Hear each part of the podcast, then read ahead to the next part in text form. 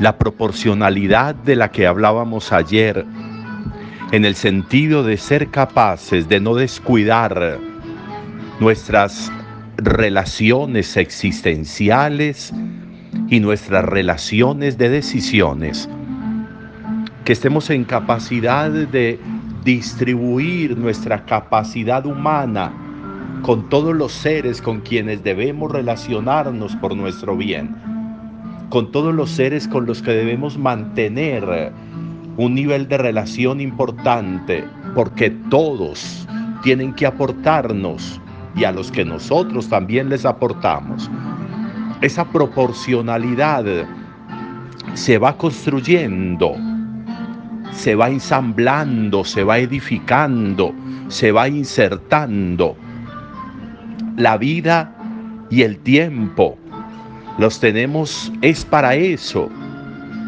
La vida la tenemos para que al ir recorriéndola, nosotros vayamos alcanzando estos logros y vayamos depurando maneras de ser nocivas, caprichos innecesarios, obsesiones que no producen absolutamente nada, desproporciones en el amar y en el querer y en la dedicación del tiempo y de la vida y de los recursos, a lo que no nos proporciona absolutamente nada. El irnos insertando, injertando, es para nosotros clave. Y eso nos lo recuerda hoy Pablo en su carta a los Efesios, cuando celebramos hoy la fiesta del apóstol Santo Tomás. Pablo va diciendo, no somos extranjeros, no podemos tratarnos como extranjeros, no podemos generar distancias innecesarias, somos ciudadanos y conciudadanos del reino del cielo. Por eso es la extranjería el sentimiento de extranjeros, de distantes, no debe estar en nosotros, máxime, cuando nosotros entendemos lo propicias que son las relaciones en un ejercicio cotidiano y en una expresión normal de la vida. Soy hoy la sumatoria de las relaciones que he establecido, que he mantenido, que he cuidado, eso soy hoy.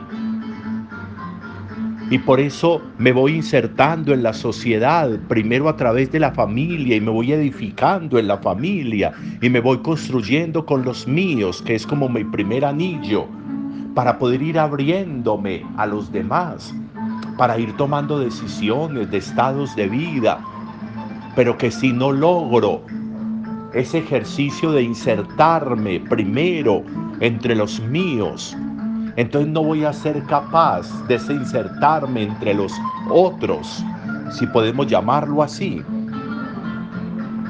Los apóstoles hicieron un ejercicio valiosísimo de edificar y construir y de ensamblar. No le tuvieron miedo ni temor a mantener y establecer relaciones con todo el mundo con tal de anunciar el Evangelio. El mensaje era el Evangelio, pero ellos lo lograron insertándose en las comunidades, insertándose en medio de las personas, edificándose. Tomás termina predicando el Evangelio en la India, en lo que conocemos hoy con la India, y allí fue martirizado, y allí eso que le había dicho él a Jesús, Señor mío y Dios mío, allí quedó confirmado con su martirio. Santo Tomás había establecido una relación muy limpia, muy clara, muy transparente con Jesús. Y por eso no duda ni teme en dudar. Cuando los discípulos le dicen, hemos visto al Señor, y Él les dice, si no toco las cicatrices, las heridas, si no meto los dedos en los agujeros de los clavos, no creo. Y miren qué tan, qué tan limpio y tan simple seguramente había sido Tomás, que cuando Jesús vuelve y se aparece, lo primero que hace es llamar a Tomás. Venga Tomás, traiga sus dedos, toque la señal de los clavos, meta sus dedos aquí en los agujeros de los clavos. No lo regañó, no se enojó.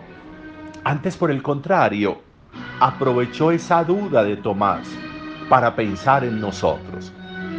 Y nos generó una bienaventuranza a nosotros.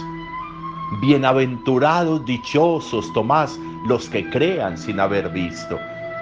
Si no hubiera sido por Tomás, no habríamos encontrado esa bienaventuranza para nosotros, que hoy creemos sin haber visto el suceso de Jesús, que hoy creemos sin que nos hubiera tocado el suceso de Jerusalén. Hoy creemos en Jesús sin haber visto físicamente sus señales de los clavos, de sus heridas. Hoy creemos. Pero esa bienaventuranza viene desde allá para nosotros y se la debemos a Tomás. Le agradecemos a Tomás hoy el credo más simple, más corto, más sencillo, pero más profundo. Señor mío y Dios mío. La bienaventuranza salida de los labios de Jesús pensando en nosotros. Dichosos, felices los que crean sin haber visto. Hoy es bueno darle gracias a mi Dios por Tomás, por la vida de Tomás, por el ministerio del apóstol Tomás, pero también para pedirle a mi Dios que nosotros crezcamos como Tomás en una capacidad de insertarnos, de injertarnos, de construir vida, de construir vida de familia, de construir vida de comunidad, de ensamblarnos en el Evangelio de Jesús. Tomás nos lo enseña y hoy puede ser un muy buen día para que crezcamos en eso. Buen día para todos.